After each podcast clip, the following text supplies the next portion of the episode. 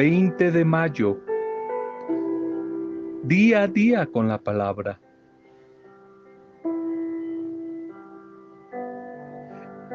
El Espíritu del Señor está sobre mí. Él me ha enviado a anunciar la buena noticia a los pobres, a sanar a los enfermos, a liberar a los oprimidos y anunciar el año de gracia de nuestro Dios. Lucas, Evangelio de Lucas, capítulo 4 del 16 al 20.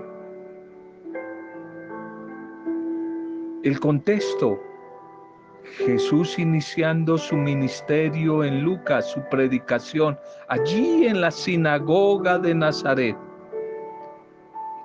inicia su ministerio en la llenura del Espíritu. Seguimos tratando de ir descubriendo el rostro del Dios amor a través del Espíritu Santo como preparación a Pentecostés. Y ahora lo vemos en Lucas. Vemos a Jesús, Jesús iniciando su servicio de anunciar la buena noticia de la palabra desde la fuerza, desde la fuerza, desde la vida del Espíritu. El Espíritu del Señor está sobre mí. Ese Espíritu que lo había bautizado allí en el Jordán. Ese Espíritu que lo había acompañado a enfrentar y vencer la tentación en el desierto. Ahora está con él en el inicio de su ministerio de la palabra. El Espíritu del Señor está sobre mí y me mueve, me empuja para ayudar a los enfermos, a los pobres, liberar a los oprimidos, dar luz, vista a los ciegos y anunciar el jubileo de Dios, es decir, el año de gracia. Todo por la acción del mismo Espíritu, por la acción del mismo Espíritu.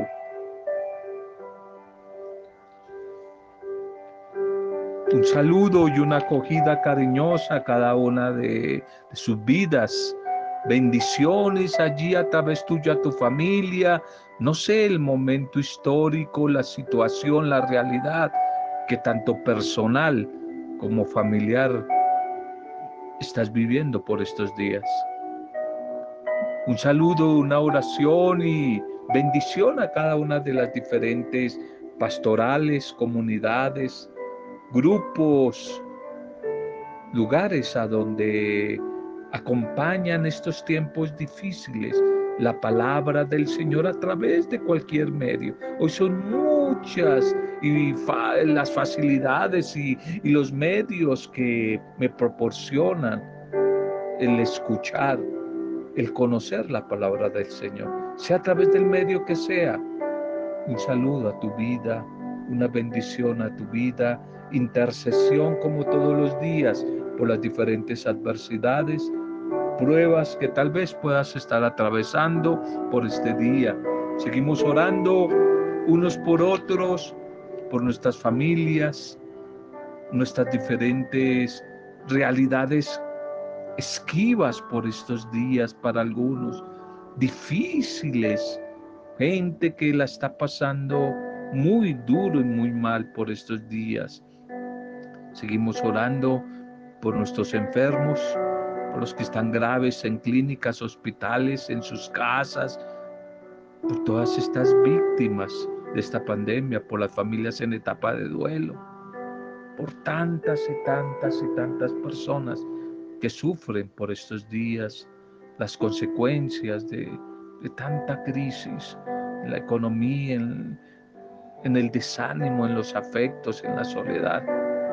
Hoy oramos unos por otros Damos gracias al Señor por todos los que hoy están de cumpleaños y junto a las familias y a los amigos desde la distancia celebramos orando y orando celebramos pidiendo la bendición del Señor para todos los que hoy celebran la vida, algún tipo de aniversario.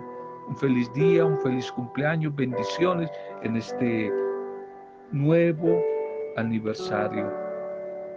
Más solos que nunca, más solos que nunca. Nuestra primera reflexión para este día, más solos que nunca.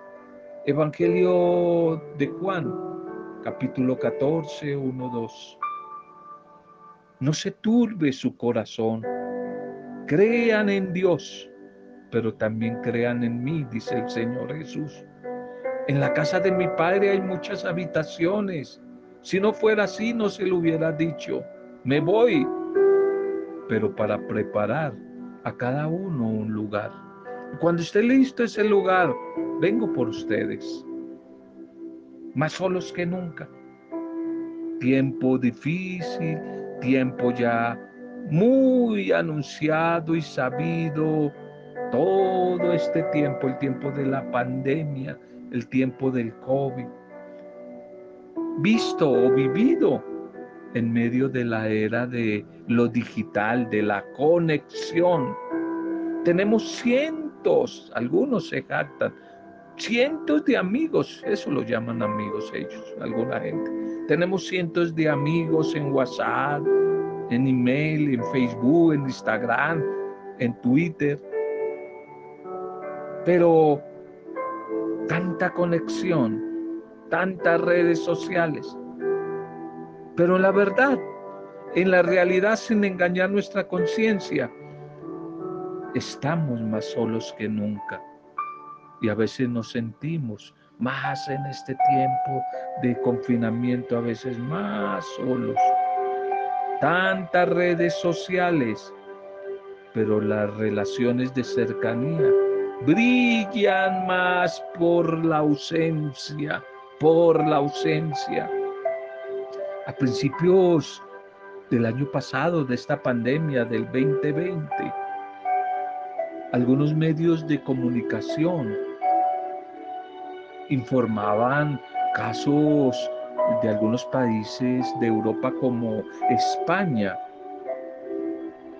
que daban el anuncio de una noticia muy triste. Personas ya de edad avanzada, personas, ancianos, abuelos, que fueron hallados muertos, muertos en sus domicilios, porque vivían solos, mujeres y hombres ancianos, vivían solas y solos. Recuerdo tres personas, especialmente eh, las tengo grabadas, eran de Valladolid, allí en España, y algunos del mismo Madrid, que después de un año de muertos, encontraron sus cadáveres. Encontraron el cadáver, por ejemplo, de un hombre de 70 años. Pero quizás el caso que más llamó la atención, un caso como escalofriante, es el de una anciana de 83 años que llevaba muerta hacía cinco años y nadie la había extrañado. Nadie se había dado cuenta, ni vecinos, ni conocidos, ni al parecer los amigos, los tales amigos, si, si los había cercanos. Tal vez esos llamados amigos no eran tan cercanos ancianos que vivieron solos y solas sus últimos años y murieron solos, solos, como muchos en este tiempo de pandemia han muerto lejos de su familia en una UCI, allí en una clínica, en un hospital, alejados, alejados de de su familia, alejado de sus seres conocidos, de sus seres queridos. Gente que vivieron solos sus últimos años y murieron solos. Qué tristes historias. Pero es triste comprobar que las personas se van haciendo cada vez viejas, se van haciendo mayores y muy solas en geriátricos, aún en las propias casas familiares, solas en un tiempo en que nos presumimos y nos jactamos de la globalización de la cibernética, del avance de la ciencia, de los medios de comunicación, de las redes y a través de ellas, dice de todo bienestar. Pero no solo los ancianos, no solo ellos se sienten solos, también los hijos, muchos niños, jóvenes, los hijos en las familias o los adultos, tal vez después de una separación, de un divorcio, de la muerte de uno de los cónyuges, pueden sentir que no le importan a nadie y que, se, que están solos. La esperanza de todos aquellos que creemos en Jesús como Señor, como Salvador, como plenitud de vida, es doble. Por un lado, sabemos que Él está con nosotros aquí y ahora, pero por otro lado, tenemos la seguridad de que nos está preparando un lugar, un lugar para donde Él se nos ha adelantado, y ese lugar es la casa de la eternidad. Ese lugar es la casa del Padre, tenemos una esperanza presente, pero también tenemos una esperanza eterna. Y por eso buscamos la presencia del amor de Dios. Y ese amor de Dios se llama Espíritu Santo. Esa es la clave de la fiesta que vamos a celebrar en los próximos días, Pentecostés que el amor del Padre Dios a través de Jesús resucitado viene a llenar todo nuestro vacío, viene a llenar toda nuestra soledad. Y a través de su palabra, a través de la oración y a través de el servicio y de la vida de otros,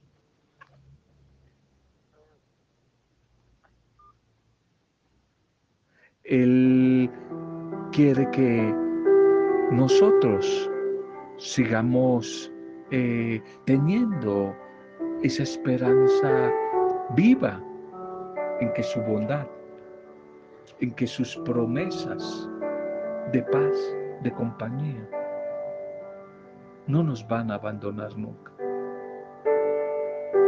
Por eso Pentecostés es creer en Jesús y a través del Espíritu tener la, la certeza, la seguridad de que no estamos solos, que Él camina con nosotros. Mateo 20, 28. Yo estaré con ustedes todos los días hasta el fin de los tiempos. Estaré con ustedes todos los días hasta el final de los tiempos. Nuestra liturgia para este día, que todos seamos uno en el amor, que todos seamos uno en el amor. La primera lectura de este día, Hechos Apostólicos, capítulo 22. Hechos 22, 30 al capítulo 23, 6 al 11.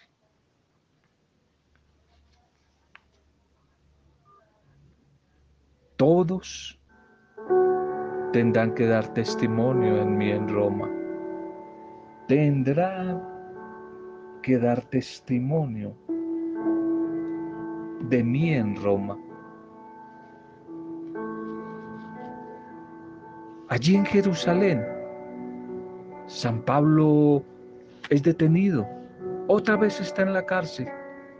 y ahora está en presencia de el sumo y sagrado Sanedrín, tribunal romano allí.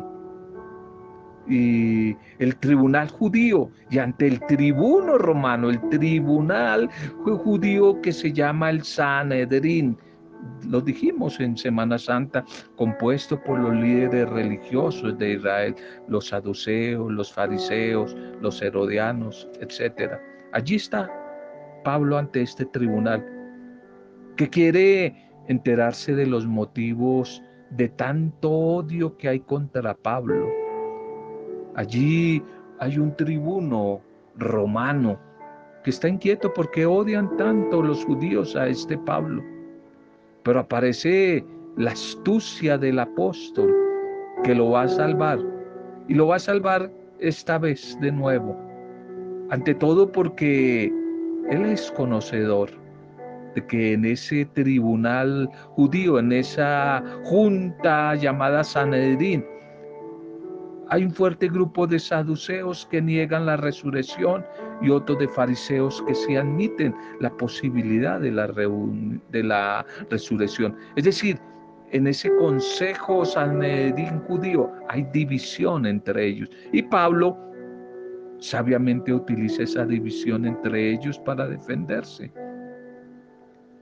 Y de esta manera eh, distrae la discusión que es para juzgarlo a él, la distrae suscitando entre ellos esa división entre los dos grupos. Y se ponen ellos a pelear entre sí olvidándose de Pablo. Y además porque también sabiamente apela al César. Pablo como ciudadano romano, no olvidemos que Pablo tiene doble ciudadanía, es judío, pero también tiene por su intelectualidad, tiene la ciudadanía romana. Al ver que en Jerusalén va a ser difícil que lo declaren libre, va a ser difícil salir suelto por la tensión que se ha creado en torno a él. Entonces Pablo invoca su derecho como ciudadano romano de ser juzgado o extraditado en Roma. Pide ser extraditado a Roma.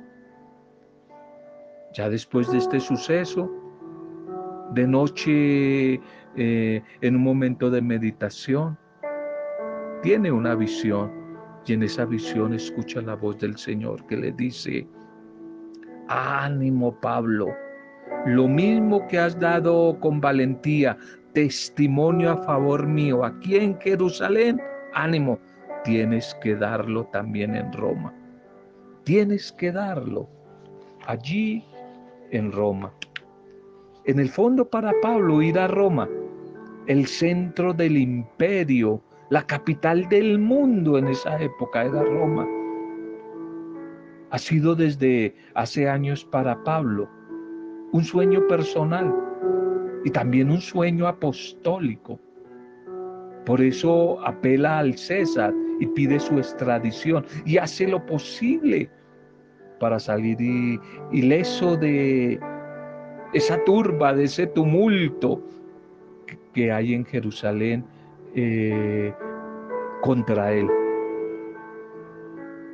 Una cosa es dar testimonio de Cristo y otra atreverse a aceptar la muerte, la muerte segura que le espera en manos de los judíos, fariseos, herodianos y, y saduceos, que le espera a Pablo si se queda en Jerusalén.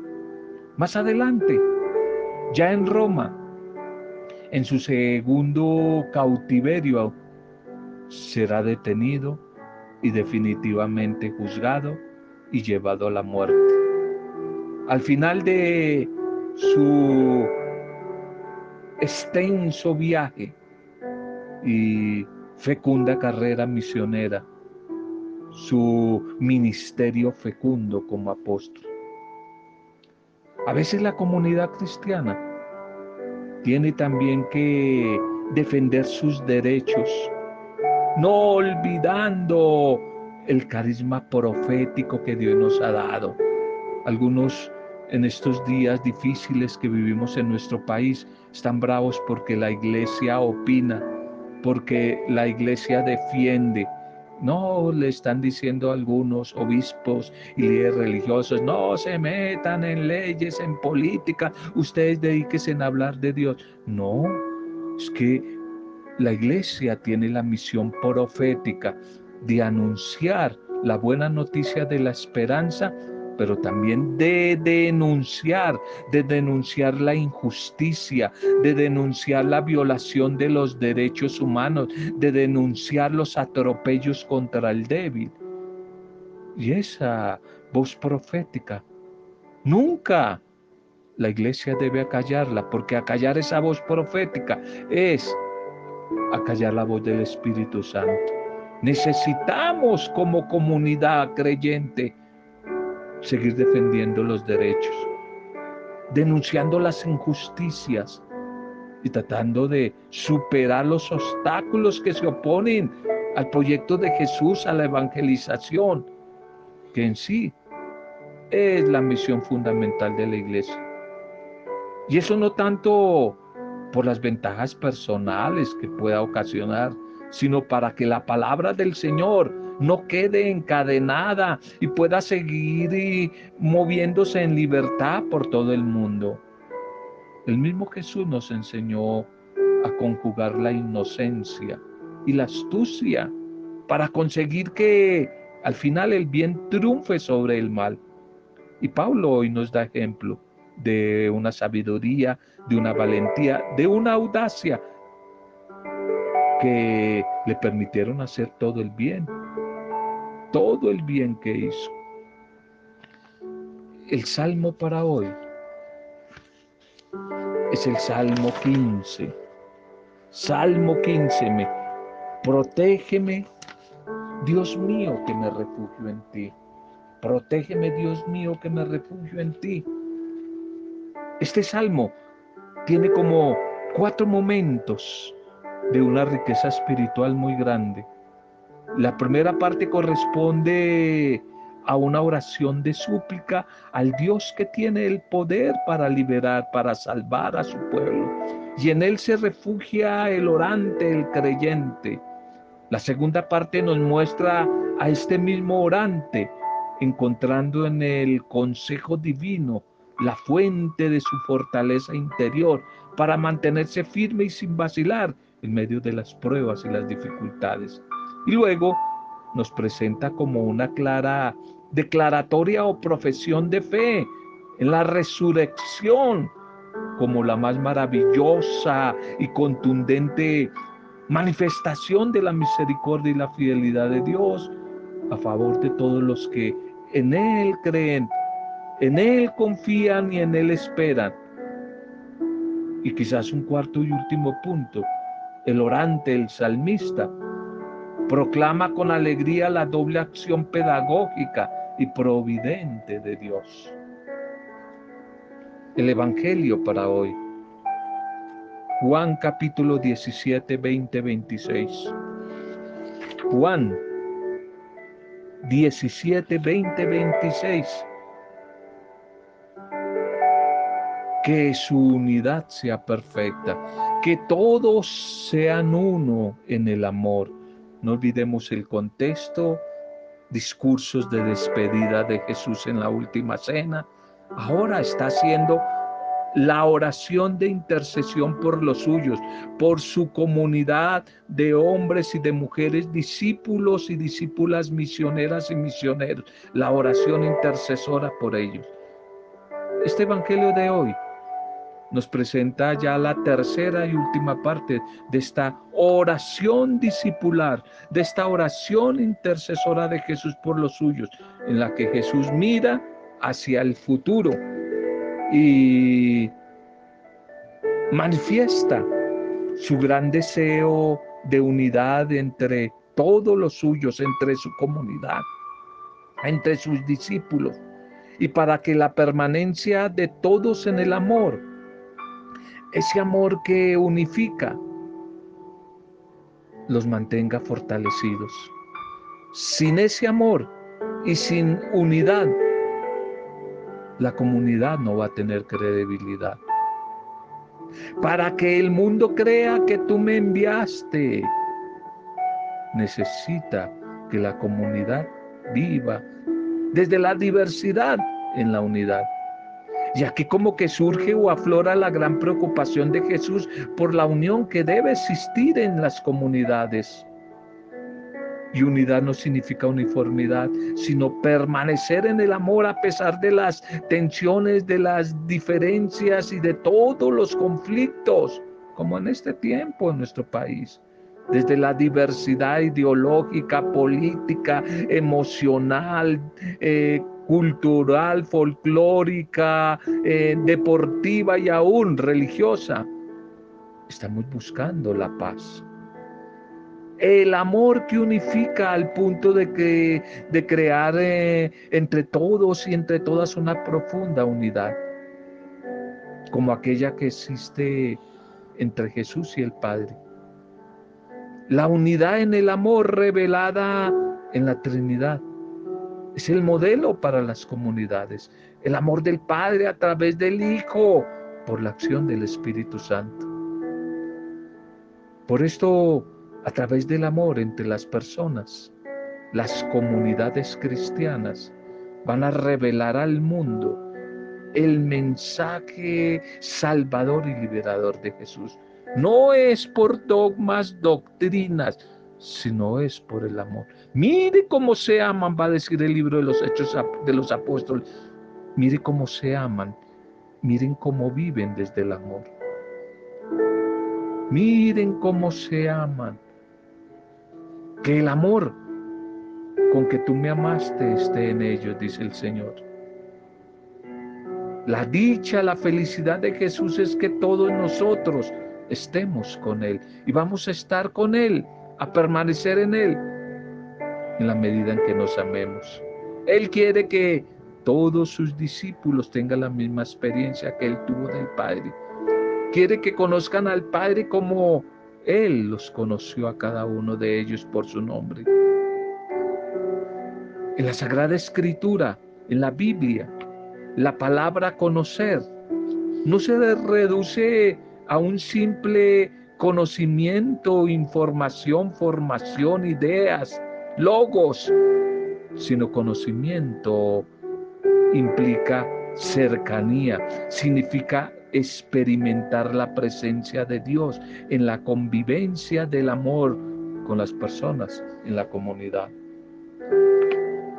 La Pascua, esta Pascua estamos viviendo, no solamente celebrando, sino experimentando, la Pascua centrada durante siete semanas en la nueva vida de Cristo resucitado, ya cerca ahora en Pentecostés, y en el don de su Espíritu debería producir en ti que me escuchas, en mí, en nuestras comunidades, en todos los creyentes, a través del fruto del amor, la unidad. La unidad es del fruto del amor. Esta es la petición. Y este es el testamento de Cristo resucitado allí en la última cena, pensando en nosotros. Los que crean en mí por la palabra de ellos deberíamos día a día crecer, progresar en la unidad, en nuestro ambiente familiar, en nuestras diferentes comunidades eclesiales, nuestras diferentes pastorales, pero también crecer en nuestra comprensión y acercamiento con las otras confesiones religiosas diferente a la nuestra. Deberíamos crecer en relación con ellos. La vida del Espíritu, la vida del amor del Señor. A través de Él no debería ser un obstáculo la diferencia de espiritualidad y de doctrinas. Nos podíamos preguntar qué rasgos del amor del Padre Dios reflejamos en lo cotidiano de nuestra existencia a través de las relaciones con las personas más cercanas. ¿Qué rasgos de ese amor de Dios? pidámosle al Señor que hoy nuestro deseo esté centrado en el deseo de Jesús de buscar la unidad desde la diversidad. Solo tú puedes, Señor Jesús resucitado, buen pastor, lograr lo que parecería en nuestro país y en el mundo, parecería que es imposible. Que los que pensamos diferentes podamos buscar la paz y la unidad a través de tu amor en medio de esa diversidad. Solamente tú podrías hacer a través de tu espíritu formar un solo rebaño bajo un solo pastor en medio de la diversidad y luchar por mantener el vínculo de la paz, la unidad en medio de, esa diversidad. No te canses, Señor Jesús resucitado de seguir intercediendo al Padre Dios por la unidad de los tuyos, Señor. Síguenos a través de tu Espíritu, llevando a entender que solo por el testimonio de los creyentes, unidos entre sí, el mundo podrá llegar a creer en Jesús. Nuestra responsabilidad, Señor, es grande. Por eso Hoy te rogamos que tu Espíritu Santo siga actuando de manera en nuestras vidas, que siga realizando en nosotros tu anhelo de ser comunidades que evangelizan con su testimonio, con un mismo pensar, un mismo sentir entre unos y otros, Señor. Ayúdanos, Señor. Ayúdanos a vivir tu amor en medio de la diversidad, Señor. Ayúdanos Tú nos has enseñado, Jesús, a llamar a Dios Padre. Y nos has mostrado el camino y los valores del reino. Fortalece a quienes creemos que tú eres el único camino, que tú eres la verdad y que tú eres la vida. En estos tiempos tan difíciles, auxílianos, socórrenos para que nuestra fe no se enfríe, ni desfallezca, ni se desvíe que tu Espíritu nos ayude, Señor, en medio de estos tiempos duros. Ayúdanos a mantenernos fieles y firmes para seguir confesando con nuestra vida tu nombre, Señor, tu nombre.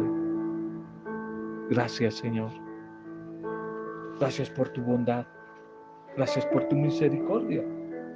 Gracias por el mensaje de hoy. Gracias, gracias por la palabra que hoy nos has regalado, Señor. Que esa palabra a través de tu espíritu, de tu espíritu se convierta en palabra eficaz, palabra de vida, palabra eficaz, Señor. A través de esa palabra queremos hacer una cadena de intercesión abrigando a los enfermos, a los cautivos, a los oprimidos, a los migrantes, a los desplazados, a los desempleados, a los habitantes de calle, a los tristes, a los abatidos, a los que piensan en el suicidio porque no le encuentran sentido a la vida, a los ancianos, a los niños abandonados, a los ancianos marginados, a tantos que como el primer mensaje se sienten solos y solas. Hoy oramos por ti, mujer, hombre que te sientes solo y sola a ti que crees que ya no puedes más con esa carga. Hoy el Señor te recuerda esa palabra de Mateo en el capítulo 11. Vengan a mí todos los que están cargados, angustiados, que yo los haré descansar. Entrégueme en su carga, entrégueme en su yugo y reciban del mío, que es amor, que es ligero y es llevadero. Te entregamos, Señor, nuestras familias, entregamos nuestro país, a nuestro presidente, nuestros gobernantes, este proceso de diálogo buscando salidas de paz, de justicia, de equidad. Oramos por la iglesia para que nunca renuncie a la voz profética, a la voz de anunciar la buena noticia de la esperanza, pero también la voz para denunciar los atropellos y la injusticia contra el pobre, contra el débil.